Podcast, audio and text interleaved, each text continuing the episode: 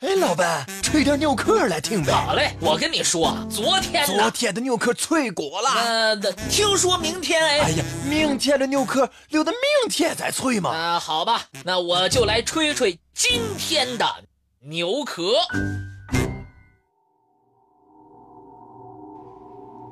故宫，距今已经将近六百年的历史了。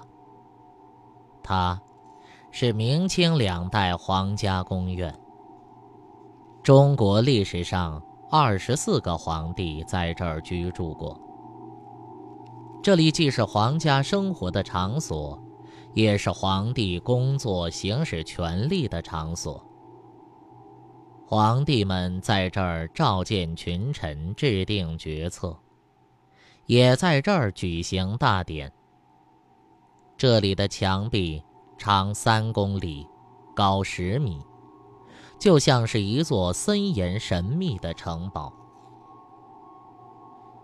众所周知，故宫就是皇宫，又叫紫禁城。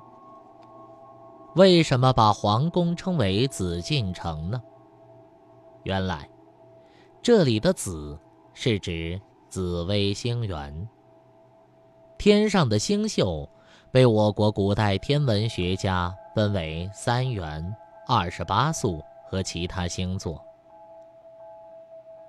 太微垣、紫微垣和天市垣合称三元。紫微垣。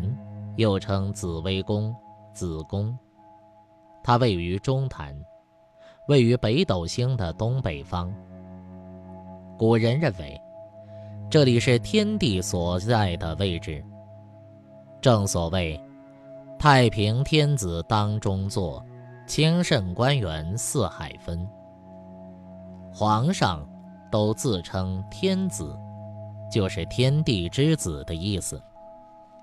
他的居所和日常打理朝政的所处自然，就成为了人间的中心。又因为在封建社会等级森严，皇宫是最高的居住，所以称为禁区。禁，就表明皇宫是高高在上的居所，拥有至高无上的威严。三座门，即端门、左掖门、右掖门，分别和太微垣的三颗星对应。为了相应，紫禁城东西两侧设立左右掖门，前面设立端门、午门。一条河名叫金水河，蜿蜒穿过午门和太和门之间。象征着天宫中的银河。还有两门，位于它的东西两侧，也就是日经门和月华门。这个意义代表的是日月争辉，和天上的十二星辰、各个星座对应的，分别是东西六宫及其他诸宫殿。乾和坤。在古代代指天地，皇帝及皇后的居所就被命名为乾清宫和坤宁宫。故宫占地面积很大，房间多得数不清。传说，故宫的房间是九千九百九十九间，但是也有人说。故宫的房间其实是九千九百九十九间半，那怎么会有半间出现呢？故宫拥有房间的真实数据，其实是八千六百多间。传说中的半间，应该是指文渊阁楼下西面的一个小间。真正意义上的半间是不存在的。文渊阁西头这间非常小，只有一个用作上下的楼梯在里边，但它仍然是一个整体。我国第一部四库全书就在文渊阁里存放着。为了象征以水克火，取天生水，地六成之而来。文渊阁建了六间房屋，这就违反了紫禁城房屋基数为间的惯例，并且打破了对称的格局。为了成全美观的布局，就在西头设置了一个小间，就像半间房一样。谈到皇宫，人们自然会想到三宫六院七十二妃。来故宫参观的人，也总是想分清哪个是哪个的居所，是什么宫。当然，还有一个神秘凄凉的题外宫，这就是冷宫。三宫六院当中的三宫，指的是乾清宫、交泰殿和坤宁宫，而六院，则是指的。东路六宫：斋宫、景仁宫、承乾宫、钟粹宫、景阳宫和永和宫。一入宫门深似海，形容的就是女子进宫不知前途的境况。而皇帝的妻妾，确实浩如烟海。很多文学作品都会用“粉黛三千”来形容后宫佳丽的数量。天子后六宫，三夫人、九嫔、二十七侍妇、八十一御妻。这是《礼记》当中记载的周朝后宫选妃制度。早在我国的周代，夫人、嫔、侍妇、御妻等等。都是天子等级森严的妻妾名号，数量也是非常庞大。封建帝王的权力很大，世间的女子都任其挑选，这也导致了宫中多怨女。在封建社会，多少美丽的年轻女子被关进深宫，浪费了自己的一生啊！一朝得宠的女子，也未必就能荣华一生。稍有不慎，犯了清规戒律，或者成为权力倾压的牺牲品，就会被囚禁于宫中禁室，下场更为凄凉。故宫的冷宫，历来。有乾清宫、长春宫两种说法。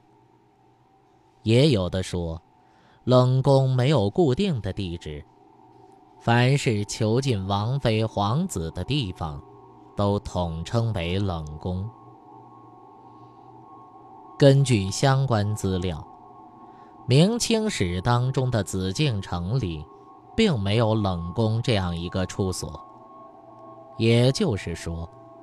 并没有正式命名名义上的宫室称为冷宫，而根据一些文献的记载，明清时代起，起着冷宫作用的处所有好几处。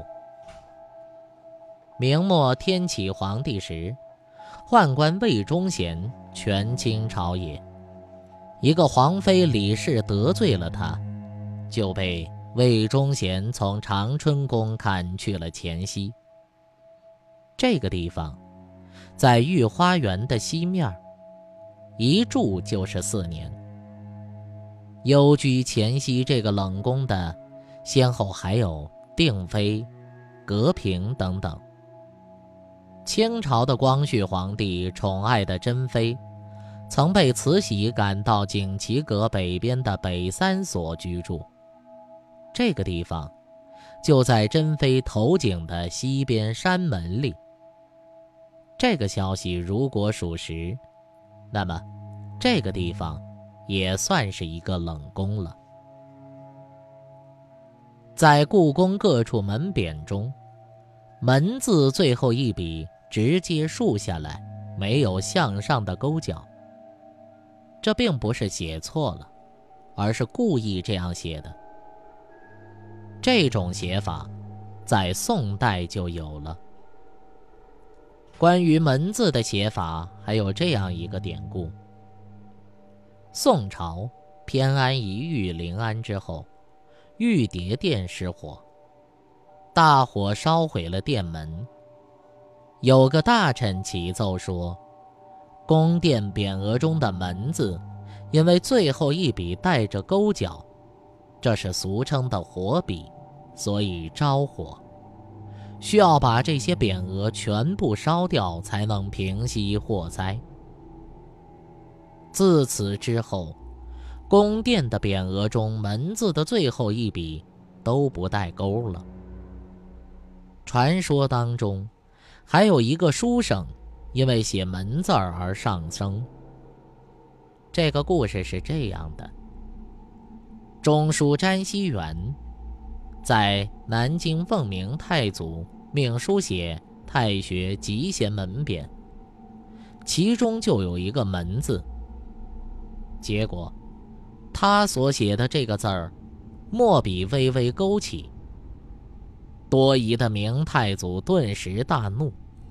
我本来是要开门纳贤，詹希元，你这厮却要给我闭门，塞我贤路，推出去斩了。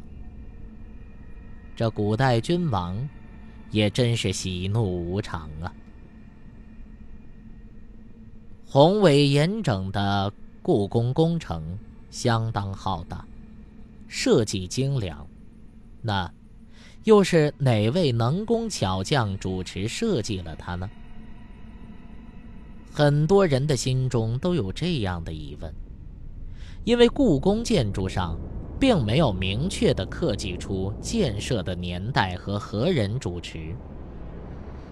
目前普遍都认为，故宫是明代的金祥设计建造的。他被称为京鲁班，是一位杰出的匠师。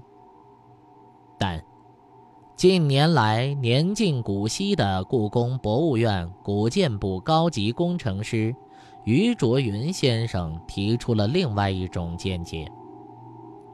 他认为，把京祥定为故宫的设计者是不准确的。他确实曾经参加建造南京故宫的工程。也主持了故宫的施工工程，但真正设计故宫的人，应该是没什么名气的蔡信。因为永乐十五年，京祥才随着朱棣进京，而这个时候，紫禁城的宫殿已经进入大规模施工高潮了，也就是说，已经是先行一步了。当时。蔡信主持故宫和北京城的修建计划。另外，去故宫游览，你会发现，三大殿院内没有树木。翻开故宫的兴衰史，能知道这一与清代的一次农民起义有关。一九一三年九月十五号，义军首领，北京宛平宋家庄人。林清带人冲向东西华门，东路人马被禁卫军阻挡，无法获胜。西路义军攻入西华门，直趋隆宗门。早有防备的城内人赶紧将大门紧闭。抬头四顾的义军发现宫墙的两边参天的大树，于是爬树进大城开门。并用树枝为柴火攻进了隆宗门，这就是三大殿院内不植树的原因。有人说，是怕茂密的丛林当中隐蔽刺客对皇帝不利。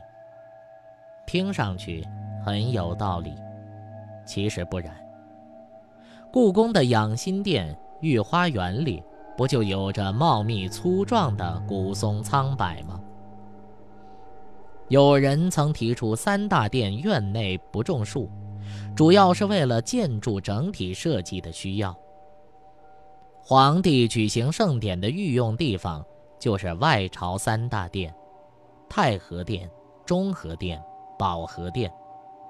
它们正是居于整个外宫建筑的中心，也是整个北京城的中心。这样建筑需要威严整饬的气氛，就通过很多建筑手法去营造，包括园内不植树。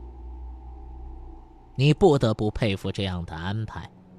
站在宽阔的广场上，碧蓝阔朗的天空，把三大殿映衬得无比的庄严雄壮，让人肃然起敬。